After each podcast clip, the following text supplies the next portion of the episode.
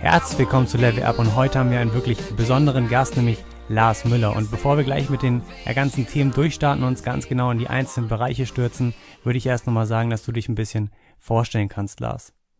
Hey, danke, dass ich da sein darf. Ja, ich bin Lars, 26 Jahre alt und genau, ich habe äh, eine eigene Nahrungsergänzungsmittel-Company und habe damit äh, letztes Jahr angefangen auf Amazon zu verkaufen. Ich habe dann auf let's äh,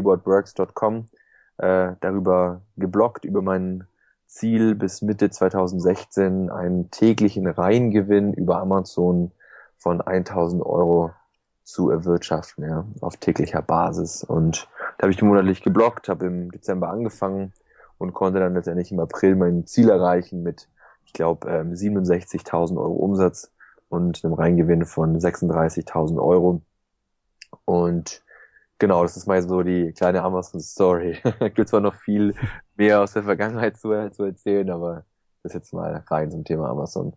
Ja, auf jeden Fall sehr interessant und sehr spannend, wie schnell das halt dieser ganze Prozess ging. Und da tauche ich, da denken wir, also tauchen wir auch jetzt erstmal so ein bisschen rein. Also in die Story, wie das Ganze angefangen hat, was deine ersten Schritte waren und dann eventuell auch die Gründe, wieso das Ganze so schnell wachsen kann. Und im zweiten Schritt gucken wir uns so ein bisschen an, was man dann überhaupt machen kann, wenn man jetzt hier seine ersten Produkte vielleicht schon hat, wie man das Ganze aufbauen kann, was die nächsten sinnvollen Schritte hier sind, sein Business auf die nächste Stufe zu bringen. Erst einmal jetzt vielleicht so ein bisschen zum Anfang, wann hast du überhaupt angefangen, deine Supplement-Marke hier über Amazon als erstes aufzubauen? Also wann war das? Wann war der Startpunkt dazu?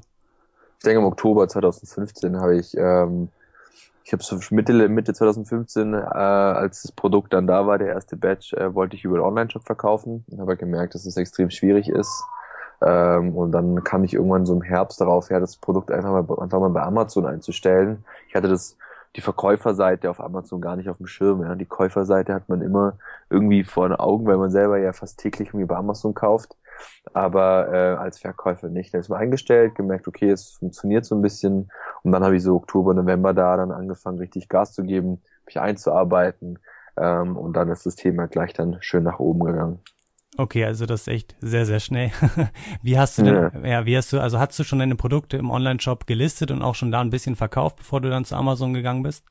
Ja, genau. Ich auf, auf einem kleinen Level habe ich da schon verkauft. Ähm, aber jetzt nichts, wo ich jetzt irgendwie groß sagen kann, boah, krass, das ging mega ab. und als ich dann gemerkt habe, dass es halt bei Amazon irgendwie läuft und auch irgendwie passiv läuft, ja, also sprich, äh, ich mich nicht drum kümmern musste, äh, zu dem Zeitpunkt schon, weil ich FBM gemacht habe, sprich äh, die Ware dann immer noch selber versandt habe. Ähm, ja, fand ich halt Amazon irgendwie extrem sexy, äh, vor allem auch als dann die Ware dort war. Ja, das ist auf jeden Fall. Bei mir war es tatsächlich auch so, dass mein erstes Projekt, was ich vor einem halben Jahr sollte auch ein Supplement werden, aber halt ganz im ganz kleinen speziellen Bereich. Und bei mir war dann wirklich das Problem, dass ich halt sehr viel Startkapital benötigt hätte dafür und dass wir deswegen das Ganze erstmal so ein bisschen außer Acht gelassen habe. Was waren denn bei dir ungefähr so die Startkosten, mit denen du am Anfang so gerechnet hast? Denn ich weiß oder ich habe auf jeden Fall gehört, dass du das Ganze sehr lean am Anfang und wirklich sehr einfach aufgezogen hast. Genau, also ich habe ähm ich sag mal so, die Summe waren so 3.000, 4.000 Euro, ähm, aber der Großteil ging fürs Design eigentlich drauf, äh, für ein gutes Label und ein gutes, ein gutes Logo. Das ist mir immer super wichtig, gerade auch bei einem Supplement, was man sich gerne auf den Tisch stellt und äh, auch gerne anschauen will. Und es soll nicht so dieses typische amerikanische weiße Dose mit irgendwie schrecklichem Etikett sein, sondern es musste cool sein. Ja, also ich habe so immer zwei, zweieinhalb für ein gutes Design ausgegeben. Da habe ich halt einen guten Designer, die ich seit vielen, vielen Jahren schon bei allen Unternehmen, die ich in meinem Leben schon gegründet habe, zusammenarbeit. Und dann für die, den ersten Batch habe ich 1500 Euro bezahlt. Ähm, da bin ich aber halt selber auch in einer sehr glücklichen Position, da ich hier auch einen, einen Abfüller gefunden habe in Deutschland, der halt auch äh, jungen Unternehmen die Möglichkeit gibt, in äh, kleinen Stückzahlen zu produzieren. Was ja leider sehr oft nicht der Fall ist. Genau, das war auch bei mir das Problem, dass ich halt niemanden gefunden habe am Anfang, der hier mir diese kleinen Stückzahlen ermöglicht hätte. Und deswegen genau habe ich das auch erstmal so ein bisschen außer Acht gelassen. Man braucht ja sehr viel Wissen und ich weiß auch auf jeden Fall, dass dort im, im Supplement-Bereich sehr viel Abmahngefahr besteht. Hast du dich dafür so komplett selber immer informiert oder hast du da auch irgendwen an der Seite, der sich da schon auskennt? Nee, habe ich mich selber informiert, äh, habe auch selber Fehler gemacht. Ja, gerade als die Amazon-Listings ein bisschen größer wurden, kamen dann doch ein, zwei Abmahnungen rein im Bereich Health Claims, also einfach Sätze, die ich so vielleicht nicht hätte verwenden dürfen. ja, das ist aber auch ganz harter, ne? Ja, genau, es ist richtig hart und da sage ich auch immer in allen Podcasts und in allen äh, Interviews, nee, ich bin, dass die Leute sich da mal ähm, vorher auch informieren sollten, ähm, weil es ist ein ganz, ganz, ganz, ganz, ganz hartes Business. Das funktioniert oft im kleinen Rahmen, ohne dass man irgendwie groß äh, auf, Aufmerksamkeit auf sich zieht, wenn man so auf Seite 2 rumdümpelt oder so. Aber sobald man da irgendwie in höhere, höheren Regionen kommt, wirst du abgemahnt. Ja. Und wenn du dich vorher nicht richtig informierst. Und mittlerweile bin ich da sehr, sehr stark in dem Bereich, äh, bin in vielen Vereinen, äh, wo es äh, um diese, ähm, ums Lebensmittelrecht geht, aktiv, äh, unterhalte mich viel mit guten Anwälten und genau, weil sobald man das auf ein größeres Level packen will, äh, muss das einfach bulletproof sein. Ja, weil solange es nur die Abmahnagenturen sind, die schicken dann einen Briefchen, wo man sagt, okay, bitte nicht mehr machen, wo man dann eine abgeänderte Unterlassungserklärung unterzeichnet, also ja, nie die unterzeichnen, die dort dabei ist, sondern mit einem Anwalt eine abgeänderte Unterlassungserklärung machen. Aber wenn dann mal ein, ein Konkurrent einen abmahnt, ist die Geschichte halt gleich teurer und was ganz anderes. Ja. Ja. Und von daher muss man dann massiv aufpassen äh, in diesem Bereich. Genau, genau. Das habe ich auch schon gehört und mich auch so ein bisschen selber informiert und das ist echt sehr fies. Teilweise, da darfst du ja kaum Sätze verwenden. Also so gesundheitlich musst du eh ganz, ganz stark aufpassen, hier wirklich vorsichtig sein.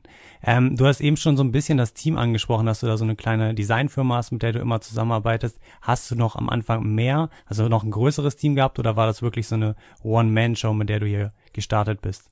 Genau, es ist eine One-Man-Show gewesen. Ähm, ich habe ja davor eine große Softwarefirma aufgebaut im Bereich Web und Mobile Development, wo wir, ja, sag ich mal so, zehn Leute waren in Summe.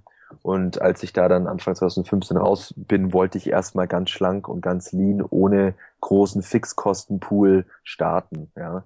Und ich habe schon immer ein großes Netzwerk aufgebaut über meine Unternehmerzeit mit echt talentierten Leuten und habe mir hier halt so die am Anfang die Leute zusammengekauft und Genau, habe mir das Design zugekauft, wie gesagt, die Produkte in Deutschland produzieren lassen und den Rest habe ich selber gemacht in meiner eigenen Zeit. Genau. Und äh, hattest du am Anfang schon eine äh, Vision wirklich für das, was es mittlerweile ist, oder war das Ganze wirklich so ein bisschen als Test gedacht? So, ich ja, fange jetzt erst mit einem Produkt an, mal gucken, wie es läuft, und dann kommen halt vielleicht ein paar weitere dazu. Oder wusstest du schon ganz am Anfang, okay, ich möchte das in einem Jahr wirklich hier auf die 1000 Euro Reingewinn am Tag skaliert haben und wirklich so groß und massiv aufgebaut haben? Nee, also ganz am Anfang war halt, also ich habe eine Vision hinter meiner Company, einfach die besten Supplements zu bauen auf der Welt und vor allem, ähm, dass sie auf Studien basieren. Ja, also die meisten Products sind reine Marketingprodukte, wo irgendwie hier da ein Milligramm von einem Pilzchen drin ist und hier ein bisschen was von dem. Ich baue alle Produkte auf Basis von fundierten Studien und wenn ich einen Inhaltsstoff äh, eine Menge da reinnehmen müsste, die ich in Deutschland nicht reinnehmen darf, dann lasse ich das Produkt voll ganz sein. Ja, also das ist so ein bisschen die Vision. Und ja, das Ding ist, ich bin ein Typ, der gerne nach vorne prescht und Bock hat, Fehler zu machen, Dinge aufzuziehen, aber ich bin halt nicht sehr konsequent leider. Ähm, und deshalb habe ich mich mit diesem Blogpost dann irgendwann selber unter Druck gesetzt, das Ding halt nach oben zu skalieren. Ja, und deshalb ist es so ein bisschen getrennt voneinander zu betrachten. Genau. Ja, ich denke, das ist auch der richtige Weg, immer wirklich so die, die große, also beziehungsweise wirklich immer das Beste aus seinen Produkten, allgemein aus seinem Unternehmen herauszuholen und wirklich immer, ja, das Ganze wirklich groß und ja wirklich mit dem Besten, also wirklich das Beste zu geben, was man kann. Und jetzt, beziehungsweise jetzt haben wir, hast du ja dein erstes Produkt, du hast auf Amazon, sage ich mal, auch jetzt schon gelistet, du hast deinen Online-Shop. Wie bist du jetzt weiter vorgegangen? Also hast du dann direkt, direkt, also dich an weitere Produkte gemacht oder hast dich erstmal auf das eine wirklich fokussiert, das auszubauen, wirklich gute Bilder zu machen, das wirklich auch SEO-technisch gut zu optimieren oder hast du dir gleich gesagt, okay, ich hau jetzt noch zwei, drei weitere Produkte drauf, die auch ganz gut laufen können? Beides. Also ich habe natürlich mein Listing optimiert. Ähm und ähm, soweit optimiert, bis es, bis es halt am Limit war in der jeweiligen Kategorie. Ähm, und habe dann parallel dazu auch weitere Produkte schon ähm, auf Amazon ein, eingestellt und habe mir angeguckt, was funktioniert, mit wem kann ich kooperieren, was funktioniert gut und habe dann ja so beides so ein bisschen gemacht. Also mit dem frei gewordenen Geld, äh, was halt durch die ersten Earnings reinkam, habe ich halt direkt in neue Produkte in, investiert und genau, zeitgleich halt das Bestehende optimiert. Und gab es jetzt noch andere wichtige Dinge für das Wachstum oder hast dich jetzt wirklich rein auf Amazon beschränkt? Das heißt wirklich gut SEO optimiert und dann durch PPC deine ersten Verkäufe generiert, dadurch halt höher im Ranking gerutscht und dann dort irgendwann halt auch kleben geblieben? Oder hast du auch noch andere Dinge wie, ja sag ich mal, Outside Traffic genutzt, Facebook, andere Anzeigen, um wirklich hier auch die Marke aufzubauen? Ja, ich sag mal so, dass äh, eines der Geheimnisse ist ja, dass ich ja massiv viel mit äh, äh, Outside Traffic arbeite, also einfach External Traffic äh, um meine Listings zu pushen. Und das Ding ist halt einfach auch, dass ich bei Amazon irgendwann eine Grenze erreicht habe, was, was organisch möglich ist. Ja, Also ich habe jetzt irgendwie Produkt X und dann bin ich Bestseller und der verkauft sich halt, sag ich jetzt mal, 40, 50 Mal am Tag. Und ich will ja aber nicht nur bei 40, 50 Mal am Tag stehen bleiben. Ja, wenn ich jetzt sage, okay, ich baue zwei Produkte äh, und verpiss mich danach an Thailand, äh, kiff den ganzen Tag und trink Cuba Libre, dann ist es ja okay. Ja, aber äh, Stillstand, äh, Stillstand ist, ist Rückgang, heißt das so schön, ja. Und ich möchte immer höher und weiter hinaus, weil Wachstum ist das, was mich beflügelt und was mich motiviert. Und darum ist halt Outside Traffic oder einfach External Traffic Strategien für Amazon das Ding, um das Ding richtig nach oben zu skalieren, ja. Und ich will ja 100 am Tag verkaufen, 500 am Tag verkaufen irgendwann, ja. Und ähm, genau, von dem her habe ich halt immer geguckt, dass ich schaue, was organisch möglich ist und parallel dazu immer auch schon ähm, externe Traffic-Strategien für das Produkt aufgesetzt, ja, oder für die Produkte. Es geht nicht bei jedem Produkt, ja, ähm, aber bei vielen kann man mit externem Traffic ja schon noch einiges regeln. Und hast du das Ganze selber beigebracht oder hast du da wirklich eine Person, die sich in dem Bereich schon sehr, sehr gut auskennt? Auch da wieder beides. Ich habe viel selber gelernt, aber ich habe den Vorteil halt auch in guten Netzwerken unterwegs zu sein. Ich hab, bin in einer Mastermind mit sehr erfolgreichen Online-Marketern, äh, die massives Know-how haben in diesem Bereich und da kann ich schon ähm, auf, auf äh, gute Leute und gutes Know-how auch zurückgreifen. Aber halt, ich habe mir natürlich auch selber viele beigebracht. Gerade das ganze Amazon-Zeug habe ich mir selber beigebracht. Und genau, aber habe, glaube ich, mal auch eine ganz gute Expertise im Bereich Online-Marketing. Ja, und wenn wir, beziehungsweise wenn wir jetzt, sage ich mal, ein Produkt, auch jetzt sage ich mal, ein richtig physisches Produkt, was jetzt vielleicht auch gar nicht im Supplement-Bereich ist, wirklich auch auf Amazon jetzt an unserem Maximum gebracht haben, was würdest du hier sagen, wäre jetzt die richtige Entscheidung, das Ganze noch, sage ich mal, von außen zu pushen? Was, also sagst du da lieber, man soll jetzt, sage ich mal, über Facebook mit wirklich Ads auf eine Landingpage gehen, das Ganze vielleicht über den Online-Shop bisschen ausbauen oder Google AdWords nutzen? Was denkst du, ist hier so vielleicht jetzt mal kurz auf ein, zwei Punkte gebracht, so die richtige Strategie? Für External Traffic? Ja, also so ein bisschen ja, grob. Ja, ist gleich mal, es gibt verschiedene Strategien, ne? Also, ähm, ich meine, spannend ist halt immer äh, das Thema Sales Page. Es gibt Leute, die, also ich kenne Leute, die halt direkt Google Ads oder Facebook Ads direkt auf das Listing packen. Das kann funktionieren, ist aber auch kritisch, weil zu viele, zu viele Besucher, zu wenig Conversion versaut dir deine Conversion Rate und dann auch dein Ranking. Äh, von dem her bin ich mein Freund, sie vorher auf eine äh, psychologisch korrekt gecraftete Salespage zu leiten, um sie dort zu indoktrinieren und dann soll derjenige, der keine Lust auf das Produkt hat, wieder gehen und der, der Bock hat, das Produkt zu kaufen, dann auch kaufen. Ja. Und ähm, genau, da gibt es noch ein paar Feinheiten, auf die man beachten muss, um das richtig Amazon-tauglich zu machen auch. Ähm, aber ja, das ist so, sag ich mal, so der Standardweg. Es gibt da noch viele weitere Funnel-Strategien. Aber genau, da bin ich zum Beispiel auch auf den Private Label Days in äh, Hamburg als Speaker, wo ich ein bisschen darüber sprechen werde. Und demnächst wird auch von mir, von mir noch ein kleinen Kurs rauskommen, wo wir da ganz explizit äh, auf verschiedene Funnel-Möglichkeiten eingehen. Ja, je nachdem, was dein äh, Ziel ist auch. Ja. Finde ich sehr interessant, denn die meisten Leute, die jetzt, sage ich mal, sich mit dem Thema Facebook-Traffic auf ihre Amazon-Produkte auseinandersetzen, ist, denke ich, auch einfach vielleicht nur den, den, ja, sage ich mal, den Amazon-Link reinzuhauen, vielleicht einen Gutscheincode von 10, 20 Prozent und dann da halt Traffic draufzuleiten und dann wunderten sie sich halt, wieso das nicht funktioniert. Und ich denke, dass du, beziehungsweise dass du ja auch schon einige wichtig, wichtige Dinge angesprochen hast, wie man das Ganze dann eventuell richtig gestalten kann. Aber du machst das, beziehungsweise deine Hauptanzeigen, also dein Haupttraffic kommt dann schon von Facebook zurzeit, oder? Genau, richtig, ausschließlich. Also okay. es ist, sag ich mal, auch hier wieder teils, teils. Ja? Also viel ist auch Amazon organisch, ja, aber auch ein großer Teil ist über Facebook äh, Marketingaktivitäten.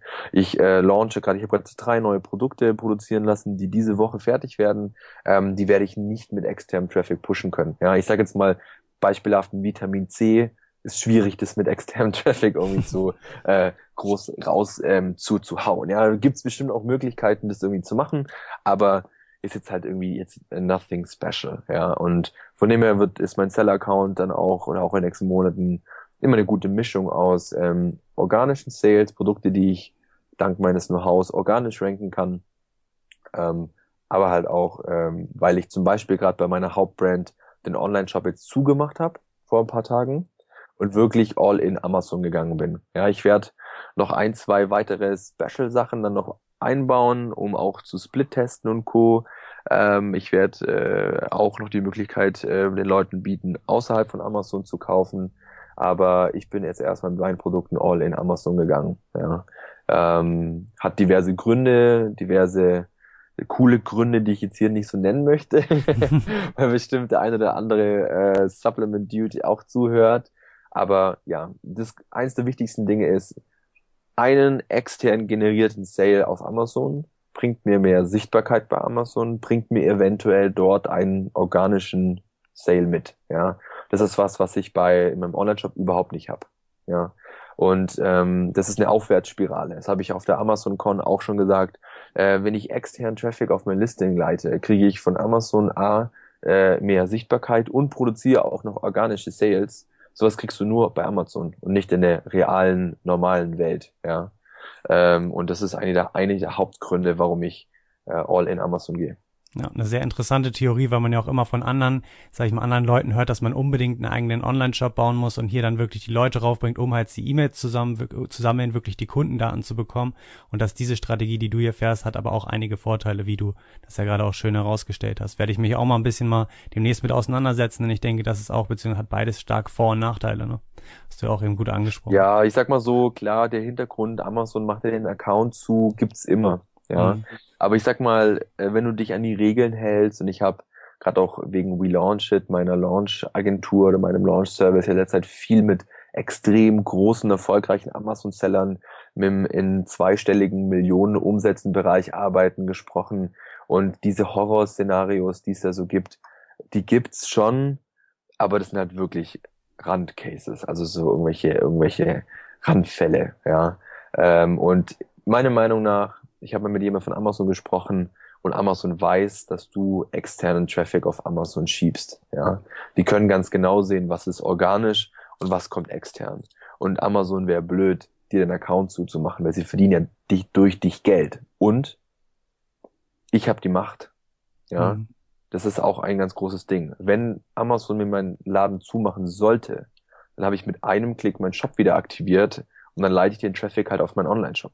Ja, ich habe ich hab auch eine, einen eigenen Fulfillment-Anbieter, mit dem ich zusammenarbeite, der auch aktiviert ist, wo auch immer ein paar Restbestände noch liegen, ja, falls man mal irgendwie auf FBM ausweichen muss oder so. Aber mit externer, mit externem Traffic habe ich einfach die Macht, ja, und das weiß Amazon auch. Und solange ich mich in meinem Account an die Regeln halte, keine chinesischen Review-Service einkaufe oder so, ja, sollte da eigentlich nichts passieren. Ja. Denke ich auch. Also ich denke, das ist auch eine ja, sehr interessante Strategie, dass man das Ganze mal aus dieser Sicht zu sehen. Ich denke aber, wie du auch eben gesagt hast, dass man trotzdem vielleicht so dieses System, den eigenen Online-Shop hier im Hintergrund sich auch wenigstens aufbauen sollte, dass man im Fall der Fälle das Ganze schnell aktivieren kann, wie du das halt auch machen kannst. Ne?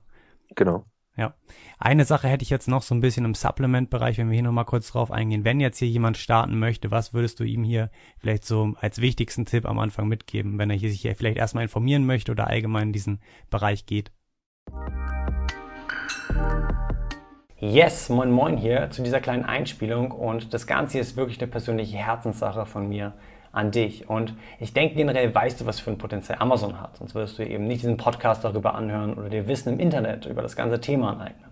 Doch ich denke, du weißt eben auch ganz genauso wie ich, dass dort einige Stolpersteine gibt.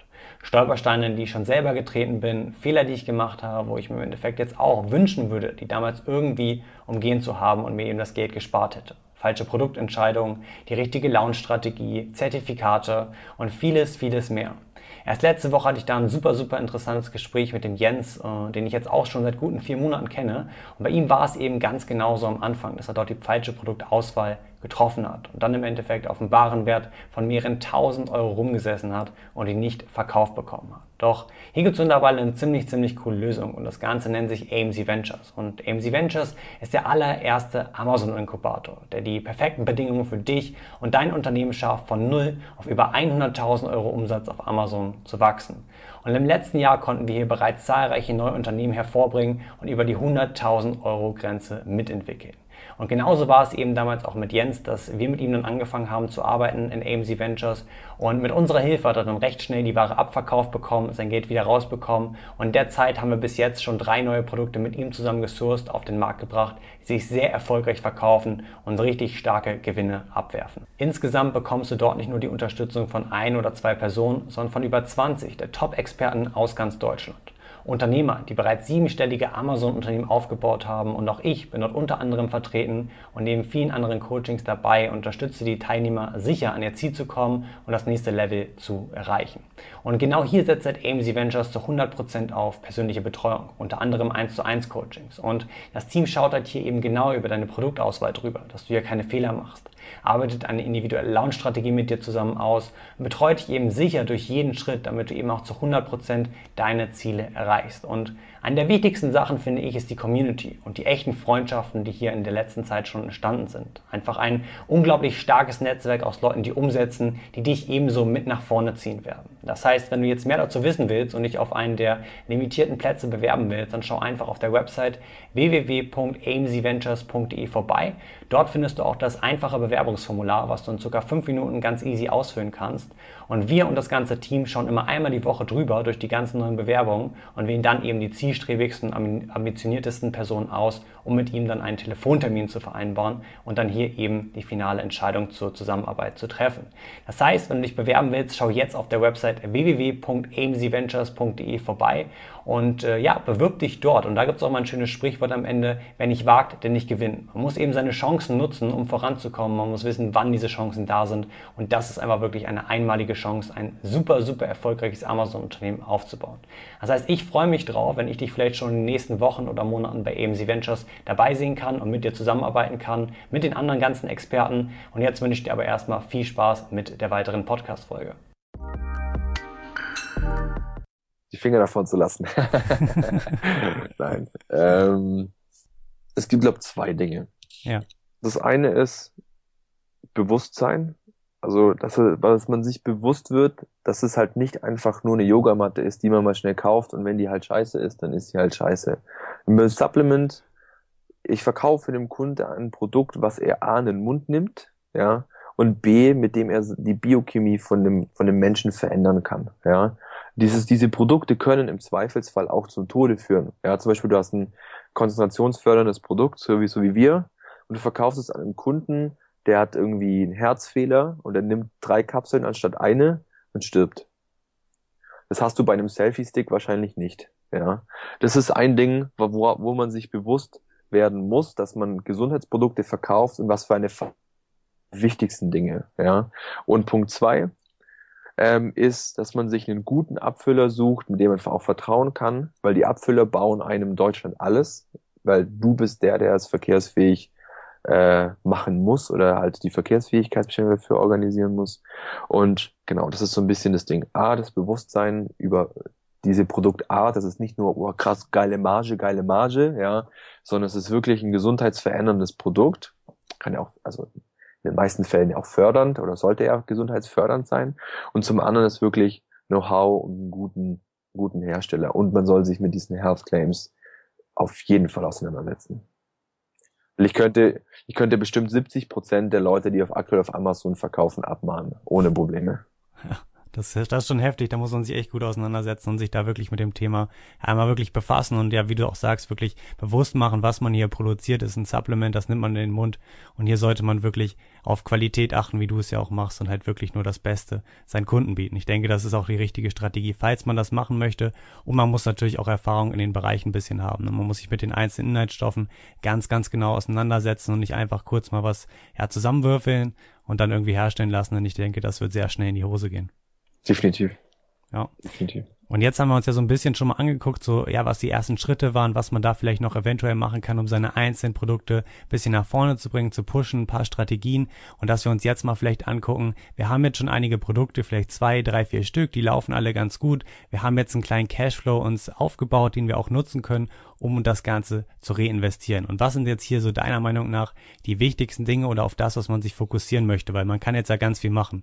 Man kann einerseits natürlich mehr Produkte bauen oder allgemein auf den Markt bringen. Man kann eventuell in die EU gehen, das Ganze ein bisschen ausweiten und expandieren. Man kann das Ganze in Mitarbeiter investieren. Hier haben wir jetzt ja ganz, ganz viele Möglichkeiten. Und ich, ja, würde mich einfach mal interessieren, was du hier so als wirklich ja, beste oder einfach als gute Strategie siehst, das Ganze anzugehen.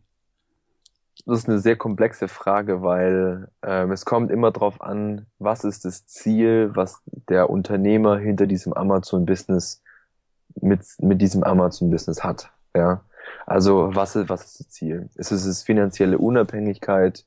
Möchte er wirklich eine große Company daraus bauen, eine Brand daraus bauen, ja, die er jahrelang führt. Das ist so ein bisschen schwierig, ja, das sozusagen, sozusagen. Aber ich gehe mal auf ein paar, ein paar Details ein, ja, um ja. ein bisschen, bisschen Mehrwert zu liefern hier. Gerne. also, wenn du ähm, ein Amazon-Seller bist, der schnell finanzielle Unabhängigkeit erreichen möchte, ja, dann sollte, sollte er meiner Meinung nach ähm, sich auf zwei Bereiche fokussieren. Einmal das Amazon-Business, dort langsam skalieren und eher auf Sicherheit setzen. Also einfach schön gucken, dass immer schön Bestand da ist. Vielleicht ein, zwei Produkte aus dem Cashflow ähm, bauen, aber jetzt nicht das ganze Geld reinvestieren, sondern sich selber auch ähm, Gelder ausbezahlen, um ähm, diese Gelder auch in weitere Investmentprojekte zu refinanzieren, äh, zu reinvestieren. Ja, weil meiner Meinung nach kommt finanzielle Unabhängigkeit nicht nur von einem passiv laufenden Amazon-Business, weil es von heute auf morgen weg sein kann, sondern erst dann, wenn man wie nach äh, äh, Robert Kawasaki von ähm, dem Cashflow-Quadranten auch im I-Quadrant, also im Investor-Quadrant aktiv ist, im Sinne von Geld arbeitet für Geld. Ja, ähm, das ist so ein bisschen meine Theorie, die ich auch in Masterminds bei mir immer den Leuten beibringen, dass man das Geld aus dem Amazon-Business bisschen auch rausnehmen sollte, um auch in weit andere Projekte zu reinvestieren. Und sei es auch andere Amazon unter äh, andere Amazon Seller Accounts.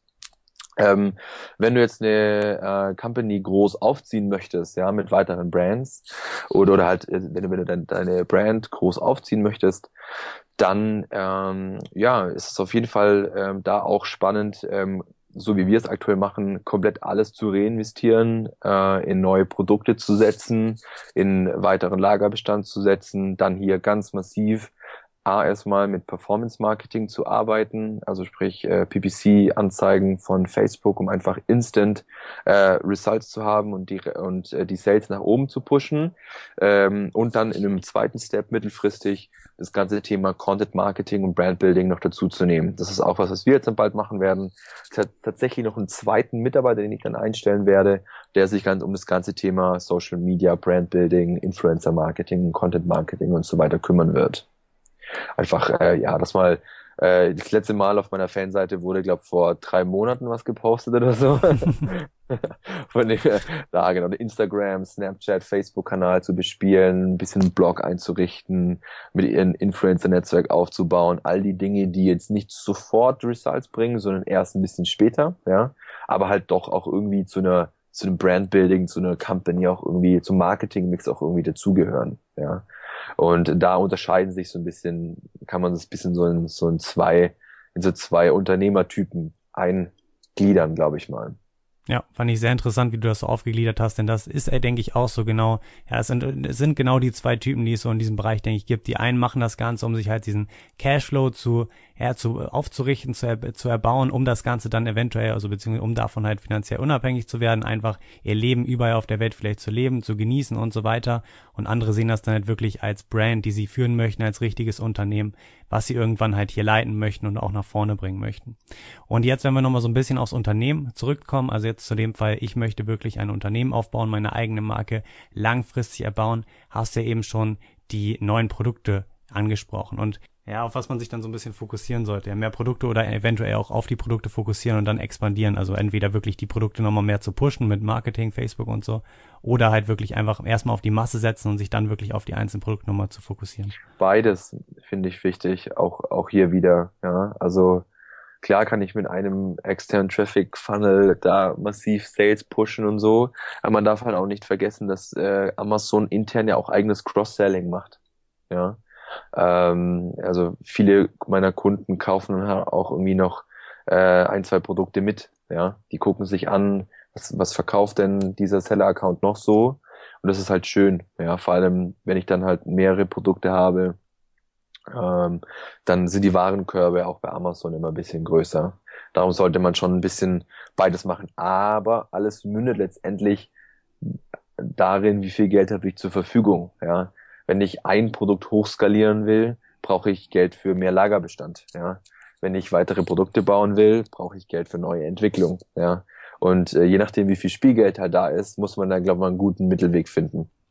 Ja, das denke ich auch. Also bei mir wird's, beziehungsweise bei mir ist jetzt erstmal so ein bisschen die Strategie, die Produktpalette auszuweiten und dann wirklich die einzelnen Produkte komplett wirklich auszubauen und das Ganze dann wirklich in die Marke irgendwo so zusammenzubringen. Jetzt zur Brandbuilding hättest du hier jetzt vielleicht nochmal so ein paar Tipps, auf was man sich hier wirklich fokussieren soll, weil das Ganze ist ja wirklich ein sehr, sehr langfristiger Prozess. Ja, ich denke nicht, dass man innerhalb von einigen Monaten eine wirkliche Marke bauen kann, sondern das Ganze wird eher in ein, zwei, drei Jahren, also wirklich ein, zwei, drei Jahre dauern, bis das wirklich irgendwann als Marke anerkannt wird und irgendwann die Leute das einfach einfach so in ihrem Kopf haben. Was würdest du hier als ja, wirklich erstmal als kleine Strategie sehen, die man jetzt vielleicht schon am Anfang, sage ich mal, sich ein bisschen fokussieren drauf kann und damit ein bisschen starten kann? Also vielleicht einen Blog bauen, vielleicht direkt an Social Influencer, wie du es eben schon genannt hattest, oder wirklich sich auf die Social Kanäle hier zu fokussieren.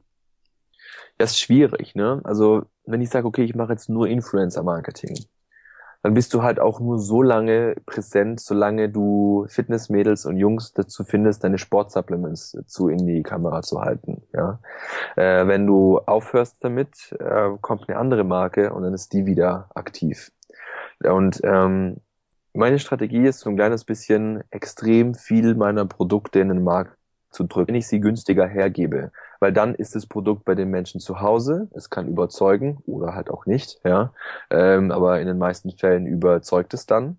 Und dann bleibt es bei den Menschen auch im Kopf, ja. Und dann, ähm, ja, ist schwierig, was dann, was man dann da am besten einsetzt. Man sollte irgendwie, glaube ich mal, auch alles machen, ähm, um den, den ganzen Markt da so ein bisschen auf, aufzubauen. Ich glaube, so ein bisschen Influencer-Marketing, ein paar gute thematische Blogposts, äh, ein bisschen Value auch über Facebook liefern.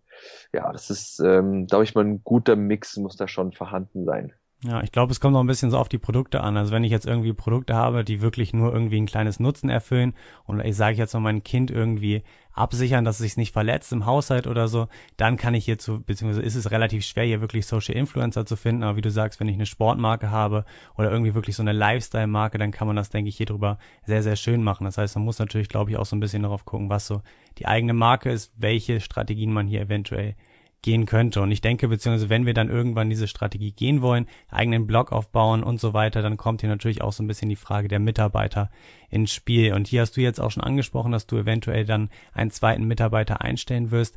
Was würdest du sagen, ist hier sinnvoll? Also wirklich nach Leuten vielleicht im Netzwerk zu gucken, die dann vielleicht auch in der Umgebung wohnen, dass man irgendwann wirklich so eine, eine Zentrale, ein wirkliches Unternehmen hat mit fest Angestellten oder das Ganze eventuell über virtuelle Assistenten hier zu regeln und so sein Unternehmen halt wirklich ortsunabhängig auch ein bisschen zu haben? Also dadurch, ich komme ja von der Zeit, äh, von der Softwarefirma-Zeit, wo wir ein, auch ein ansässiges Büro hatten, wo die Leute auch da waren. Aber selbst da hatte ich immer den Remote-Ansatz gepflegt. Also die, die guten Talente, die wir hatten, du bekommst einfach keinen Berliner Entwickler ins Allgäu runtergezogen. Ja, das funktioniert einfach nicht. Und äh, ich bin ein, ein, sehr, sehr starker Freund von dem Remote Work Ansatz, ähm, auch von dem Ansatz der freien Zeitanteilung äh, und Task- und Ergebnis basiert zu arbeiten und auch überhaupt nicht Zeit zu tracken. Ja, also ähm, mir ist es wurscht, ob mein, ob mein äh, Mitarbeiter den Task in einer Stunde oder in vier Stunden erledigt. Wichtig ist, dass er sehr gut erledigt ist, bis Freitag zum Beispiel. Ja? Und wenn er das schnell erledigen kann, dann ähm, ist es schön für ihn und auch gut für mich. Ja? Von dem her bin ich ein absoluter Freund von dem Remote-Ansatz. Ich habe kein Büro, ja. Ich arbeite nur in Cafés, in Coworking Spaces, von zu Hause, von überall. Ich habe auch alle Prozesse so aufgebaut, dass ähm, ähm, sie ortsunabhängig realisierbar sind, dass sie automatisiert sind zum großen Teil. Den einen Mitarbeiter, den ich habe, den Lukas, der bei mir das ganze Thema Controlling, Finanzen und so weiter macht, äh, sitzt äh, 30 Kilometer weg von mir. Wir treffen uns einmal in der Woche physisch in irgendeinem Café, äh, besprechen die Woche, planen die neue Woche, planen neue Dinge. Und genau, von dem her wird es kann sein, dass der Brandbuilding Social Media Mitarbeiter aus den Philippinen kommt. Ja, keine Ahnung weiß ich nicht. Äh, vielleicht den vielleicht erstmal aus Deutschland, aber aber es kann, das ist da soll man da frei frei denken. Es gibt aber auch andere Ansätze. Bei der Company, wo ich gestern, wo ich letzte Woche war, die zweistelligen Millionenumsatz macht, die sind total ähm, Mitarbeiter fokussiert. Die wollen Mitarbeiter ausbauen, im riesiges Büro, 60 Mitarbeiter, 30 davon äh, und zusätzlich 30 im Lager. Ja, ähm, die wollen das. Ich versuche so viel zu automatisieren, dass mein Fixkostenblock relativ klein bleibt weil ich aus der Zeit komme, wo mein Fixkostenblock extrem groß war. Ja, wenn du mal monatlich 50.000 Euro Gehälter bezahlst, dann äh, weißt du, von was ich spreche. Ja. ja, ja. Ähm, und von dem her versuche ich sehr, sehr klein zu bleiben und zu schauen, wie hoch kann ich mein Amazon ein bisschen skalieren mit dem aktuellen Setup. Ja. Und ich bin mir ziemlich sicher, dass ich mein Business, ich werde es dieses Jahr auf ein siebenstelliges Umsatzniveau bringen und ich werde es nächstes Jahr ziemlich sicher auf drei bis vier Millionen Euro im Jahr hochskalierend mit dem aktuellen Setup, wie es aktuell aussieht. Und es besteht aus Lukas für Controlling, für Controlling und Finanzen und Lukas handelt all meine Firmen, nicht nur den Amazon-Teil, äh, meine Freundin, die im Bereich Customer Support aktiv ist und mich als Geschäftsführer und der Division und das, das, das, das Wachstum ausbaut, ja.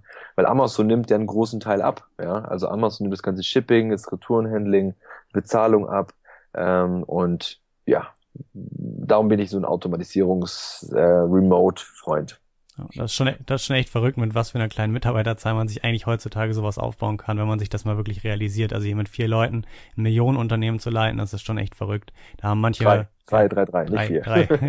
ja, da haben, da haben, ja. da, da haben manche Firmen einfach gleich schon fast, fast ein dreistelliges Mitarbeiterteam und das ist wirklich verrückt, was hier möglich ist durch Amazon, dass man das Ganze halt wirklich, beziehungsweise den größten Teil hier automatisiert hat.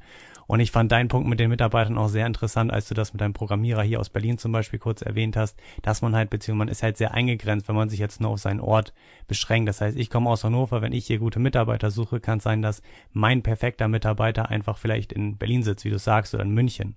Und damit würde ich automatisch schon solche Leute ausschließen, wenn ich sage, ich möchte das Ganze ortsgebunden haben. Und das, denke ich, ist auch ein ein Mindset, was man jetzt so in der Neuzeit vielleicht haben muss, dass man hier auf jeden Fall auch auf Leute zurückgreift, die nicht vielleicht im, im, im, im eventuellen Umfeld liegen, um dass man halt mit denen trotzdem zusammenarbeiten kann. Und was Richtig. du, genau, genau. Und was du eben noch gesagt hast, war, dass du deine Leute beziehungsweise dass du die nach der Arbeit bezahlst und nicht nach der Zeit. Ist das also stimmt das so?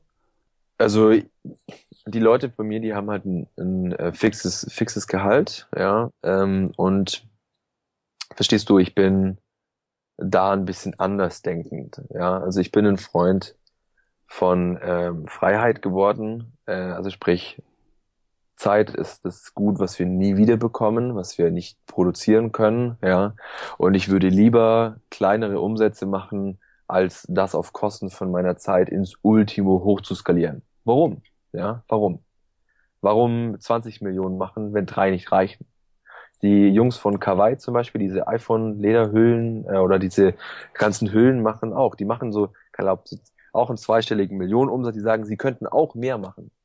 Aber wenn sie mehr machen, würde das auf Kosten von ihrer Familie, die haben alle Kinder und so weiter gehen. Ja. Und auch bei meinen Mitarbeitern. Ich sag, wir haben uns Ziele gesetzt, ja, und die wollen wir erreichen. Die sind alle, alle human, ja. Und ähm, das ist okay. Ich und ich habe gemerkt, was passiert, wenn man Mitarbeiter zu viel arbeiten lässt. Ja, gerade in meiner Softwarezeit, wenn es dann irgendwie stressig wurde und irgendwelche Bugs gefixt werden mussten mit 60, 70 Stunden in der Woche. Du verbrennst die ganzen Leute. Jetzt habe ich Mitarbeiter, die total relaxed sind, Zeit haben, mittags äh, in Sport zu gehen, einen Powernap zu machen und zu, äh, zu essen. Die haben so Bock, die sind so motiviert, auch mal am Wochenende mal was zu machen oder abends noch was zu machen. Ja, das ist so geil. Ähm, von dem her sage ich, wir haben die und die Ziele, das muss bis da und dahin erreicht werden. Sie bekommen sehr, sehr gutes Geld, um sich selber auch weiterentwickeln zu können, selber auch irgendwie für ihre Familie oder für ein Haus zu sparen oder keine Ahnung, was man haben will. Das ist viel, viel mehr wert, meiner Meinung nach. Wow, also das finde ich. Jetzt, jetzt bekomme ich bestimmt 10 Millionen Bewerbungsanfragen. ja, Nee, das so, ja, das ist so ein bisschen das Mindset, ja, äh, was ich mittlerweile habe. Klar, das kann ich so lange sagen, solange der Laden läuft und alles soweit gut ist, ja. Aber ja, das ist so ein bisschen das Ding und das funktioniert einfach prächtig. Und ich habe nur strahlende Gesichter hier, ja. Ja, wow, auf jeden Fall. Das ist wirklich eine Einstellung, von der sich, glaube ich, ganz, ganz viele Leute mal so eine kleine Scheibe abschneiden können. Und auch für mich so für die Zukunft auf jeden Fall so ein Vorbild, das Ganze auch auf jeden Fall in die Richtung zu ziehen, das wirklich so frei zu gestalten. Denn ja, man hat da, denke ich, oft am Anfang, wenn man sich das so vorstellt, so ein paar Bedenken, ein paar Ängste, dass das Ganze so funktionieren kann. Aber ich denke auch, dass das der richtige Ansatz ist, sich etwas, äh, beziehungsweise auch Mitarbeiter zu führen und zu leiten, dass man denen wirklich einen Freiraum gibt, gut bezahlt und dann wirklich davon auch gute Ergebnisse bekommt. Ja, es kommt da, wie gesagt, auch immer auf den Typ drauf an. Ne? Was ist dein Mitarbeiter für ein Typ? Und da vielleicht noch ein kleiner Tipp. Ich habe ein tolles Buch gelesen, was ich auch in meinen Präsentationen immer äh, raushau, ist äh, The Millionaire Master Plan. Ja, das klingt ein bisschen nach Get Rich Quick, ist es aber nicht. Das ist ein to total gutes Buch, was mich stark geprägt hat. Und der erklärt da drin, dass wir, es ist grob vier Genius-Arten gibt. Jeder in uns hat einen Genius. Ja, es gibt den Dynamo Genius, das ist ein Typ, der voll nach vorne prescht, mega gut da drin ist, irgendwie alles aufzubauen, aber super schlecht darin ist, Dinge bis 100% zu Ende zu machen. Ja. Sein Gegenspieler ist der Steel Genius, ein leicht introvertierter Mensch, der Bock hat, Zahlen zusammenzuschieben, der, der ist, in, der ist ähm, intrinsisch motiviert, Dinge bis zu 100% zu Ende zu machen. Ja. Gibt's den Blaze Genius, der ist sowieso der People's Guy, der totale Connector und dann gibt's noch einen anderen, der ist eher so der Dichter- und Denkertyp. Ja. Und ich habe gelernt, äh, nachdem ich dieses Buch gelesen habe, mein Team mit Leuten zu bestücken, die dieser Menschentyp sind, ja, weil ähm, jemand irgendwie Amazon beizubringen oder das und das beizubringen, kriegt man meistens hin. Du kannst den Mensch aber nicht in seiner Art verändern, wie er, wie er ist, ja. Und das ist auch ein Grund, warum das mit Lukas und mit mir so gut funktioniert. Weil Lukas ist ein, hat einen starken Stil-Genius-Kern, ja. Äh, der ist mega motiviert, Excel-Tabellen hin und her zu schieben und Zahlen von A nach B zu packen und die dann zu formatieren und einzufärben. Und dann ist der End, ist es mega geil. Und ja, das ist das Höchste für ihn, wenn hinten alles auf Null aufgeht. Ja. Alles, was ich überhaupt nicht kann. Ja. Und jetzt stell dir mal vor, Lukas macht das, wo er drin gut ist. Ich mache das, was ich drin gut bin. Und wir haben den ganzen Tag nur so Pareto-Momente. Ja. Ich kann nur diese 20, 80 Sachen machen. Und Lukas macht meine äh, Sachen, wofür ich 80 Prozent meiner Zeit bräuchte und was aber wiederum seine Pareto-Momente sind, ja. Und es hat eine unglaubliche Power, eine unglaubliche Dynamik. Ähm, und ähm, so würde ich auch die weiteren Menschen, die in mein Team kommen, genau so nach diesem Muster aussuchen. Ich würde mich mit denen treffen, ich würde rausfinden, was sie für ein Typ sind, ja, und würde das gar nicht so drauf schauen, was sie so krass können. Klar, das ist schon wichtig und gut, ähm, dass jemand, äh, wenn du den fürs Online-Marketing einsetzt, vielleicht schon mal ein bisschen was mit Online-Marketing gemacht hat, ja. Ähm, aber sowas kann man lernen. Ja, ich schicke den Lukas auf irgendwelche äh, Controlling, Finanzen, Events, ja, wo er sich weiterbilden kann. Wir investieren da tausende Euros für äh, irgendwelche Fortbildungen, ja, in, in das, in das Einfache, dass wir auch das Know-how aufbauen. Wichtiger ist meiner Meinung nach, dass es ein Menschentyp ist, der zu dir passt. Ja. Wow, also wirklich nochmal sehr, sehr gute Information. Das Buch packe ich auf jeden Fall in die Beschreibung. Das werde ich mir demnächst auf jeden Fall auch holen. Ich denke, ja, habe ich noch nicht gelesen. Klingt auf jeden Fall sehr gut. Ja, ich sehe es immer wieder auf Facebook von Leuten, die dann auf einmal dir irgendwie, oder die schicken mir irgendwelche Snaps mit, hey, hier das Buch, das Buch, ja. Und ja, auf jeden Fall cool. Kauft auf jeden Fall. Ja, mache ich auf jeden Fall. So, und jetzt, bevor wir nochmal zum Ende kommen, habe ich nochmal zwei Fragen an dich. Die erste, beziehungsweise zwei, ja doch zwei Fragen an dich. Die erste wäre jetzt, was würdest du jemandem vielleicht noch mitgeben, der jetzt kurz davor steht, sein eigenes Amazon-Unternehmen zu gründen, vielleicht seine ersten Produkte zu sourcen? Was hättest du hier jetzt vielleicht noch für ein, zwei Tipps an diese Person? Ähm, was ich immer sage, ist die Produktentscheidung nur datenbasiert treffen. Ich sehe so viele Leute, die Produktentscheidungen gefühlsbasiert treffen und sagen, boah, das sind viele Bewertungen, boah, das muss gut laufen, also sourcen wir das. Ja. Ich treffe alle Entscheidungen für Produkte nur datenbasiert. Das bedeutet, ich möchte einen Deo-Roller verkaufen, ja. Ähm, also schmeiße ich 10 bis 20 Produkte in der Kategorie und ähnlichen Kategorien in den Sales Tracker, die es ja mittlerweile wie Sand am Meer gibt, ja. Ähm, und track, ob da wirklich Musik und wirklich Volume in diesem Bereich ist. Ich, ich habe Produkte schon gesehen, die haben eine Bewertung, ein Bild, verkaufen sie 80 Mal am Tag. Ja, das sind dann so Dinge, wo du denkst, so wie kann das passieren? Ja, aber das würde ein gefühlsorientierter Mensch sagen, boah, das verkauft sich ja gar nicht.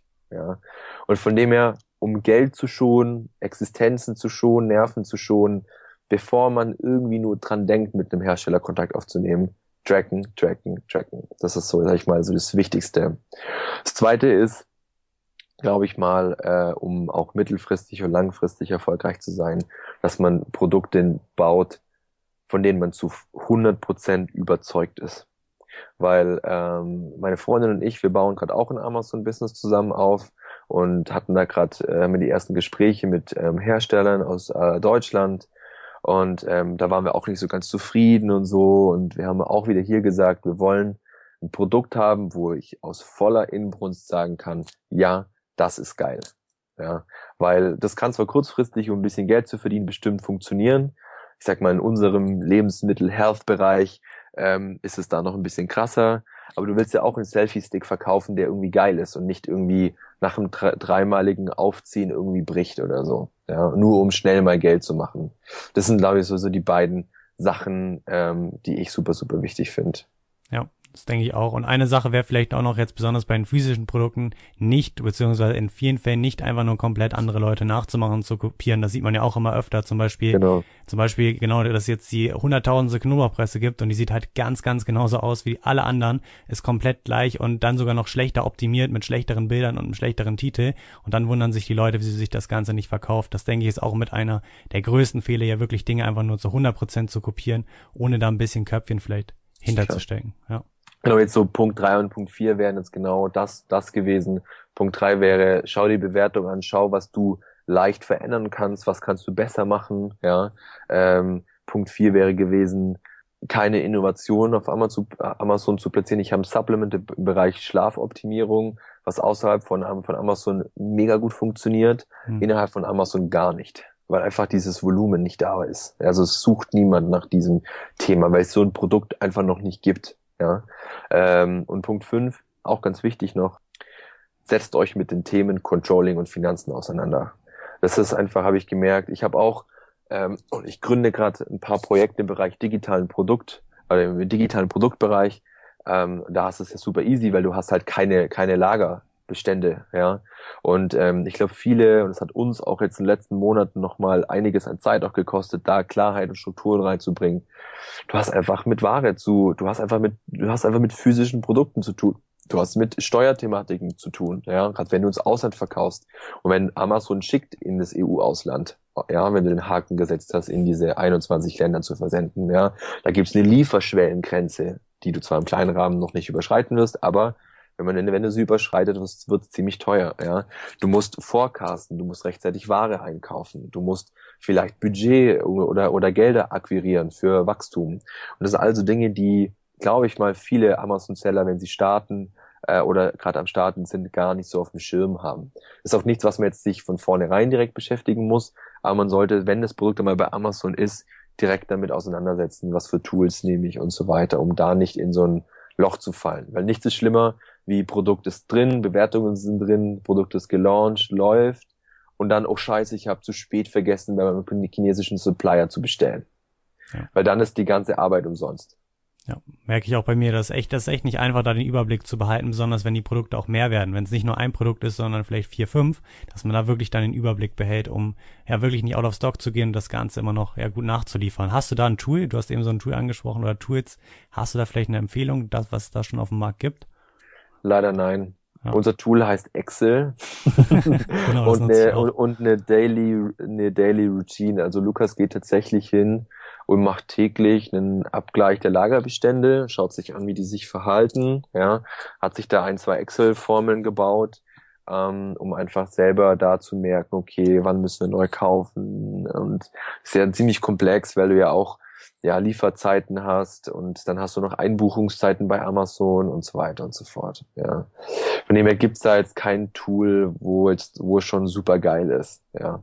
ja. Ich nutze auch noch Excel, deswegen ja. Wer, wer hätte es jetzt ein Tool gegeben, hätte ich es mir direkt geholt, weil das ist echt sowas, wo, wo man das Ganze wirklich nochmal vielleicht ein bisschen übersichtlicher strukturieren könnte. Okay, und jetzt nochmal kurz vorm Abschluss noch vielleicht mal eine Sache. Wie siehst du die Zukunft von Amazon in den nächsten Jahren? Denkst du, dass der Markt dort irgendwann vielleicht gesättigt ist oder denkst du, dass hier immer Potenzial liegt und auch die Zukunft, sage ich mal, ja, schön für uns alle aussieht?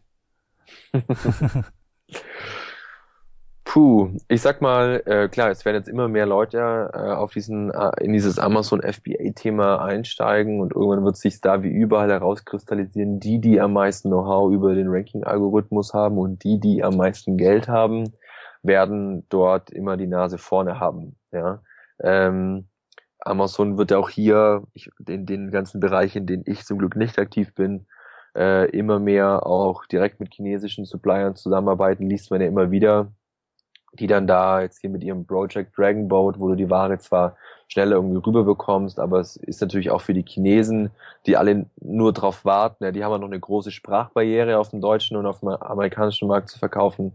Aber es gibt immer, immer mehr chinesische Supplier, die halt auch direkt an Amazon verkaufen. Ja. Von dem her ist es so ein Fluch und Segen. Klar, Amazon wird immer, immer größer ähm, und es sind super viele Potenziale. Das wird auch noch viele, viele Jahre wird das noch sehr gut funktionieren aber mit dem richtigen Toolkit. Ja, also sprich, wenn, wenn du die Macht hast, wenn du dich mit, mit ähm, externen Traffic-Strategien auskennst, dann sitzt du am längeren Hebel. Dann nutzt du Amazon, jetzt sage ich mal, so lange, wie es gut funktioniert, ja, hoffentlich viele, viele, viele Jahre und nutzt die ganzen Synergieeffekte mit. Und wenn es halt nicht mehr klappt, dann leitest du den Buy-Button halt auf deinen Shop um. Ja, und von dem her, also ich glaube schon, dass da noch viel, viel geht aber es ist wichtig, immer up-to-date zu bleiben, immer vorne mit am Ball zu bleiben und so weiter. Das ist schon extrem wichtig, um langfristig erfolgreich zu sein. Ja, das denke ich auch. Also ich glaube nicht, dass man irgendein, so beziehungsweise jetzt geht das vielleicht noch, dass man ein Produkt listet, das einmal optimiert und dann so einfach stehen lässt, sondern Zukunft, also man muss einfach up to date bleiben, wie du sagst. Man muss sich mit den Algorithmusänderungen befassen, eventuell mit neuen Strategien, dass man ja sich einfach auch absichert und einfach Marktvorteile hat im Gegensatz zu seiner Konkurrenz und auch, ja, ich glaube, aggressives Reinvestieren wird auch ja sehr, sehr wichtig werden, besonders halt am Anfang, dass man sein Produkt hier deutlich absetzt und einfach mehr Spielraum hat, weil die Leute, die ihr Geld rausziehen und viel Geld rausnehmen aus dem Unternehmen, können halt einfach irgendwann nicht mehr mit den Leuten mithalten, die hier viel Geld haben und das Ganze wieder reinstecken. Mhm. So, genau. ja. Und jetzt kommen wir, denke ich, so ein bisschen auch zum Schluss. Hat man, also hast du vielleicht noch irgendwo so ein paar Seiten, wo man dich vielleicht kontaktieren könnte, erreichen könnte, Snapchat, Instagram, Facebook, um auch von deinem Projekt, die du ja eben schon mal ein bisschen angesprochen hast, das Ganze so ein bisschen zu begleiten und zu verfolgen? Genau, also ich bin irgendwie ein Snapchat-Fan geworden, wenn ich ehrlich bin. das nutze ich sehr intensiv und habe da echt schon viele hunderte Menschen, die mir da tagtäglich auf meinem äh, unternehmerischen Weg, sage ich mal, folgen. Von dem her kannst du ja irgendwie Lean Lars 90 ist mein Snapchat-Nick, kannst du ja verlinken unten drin.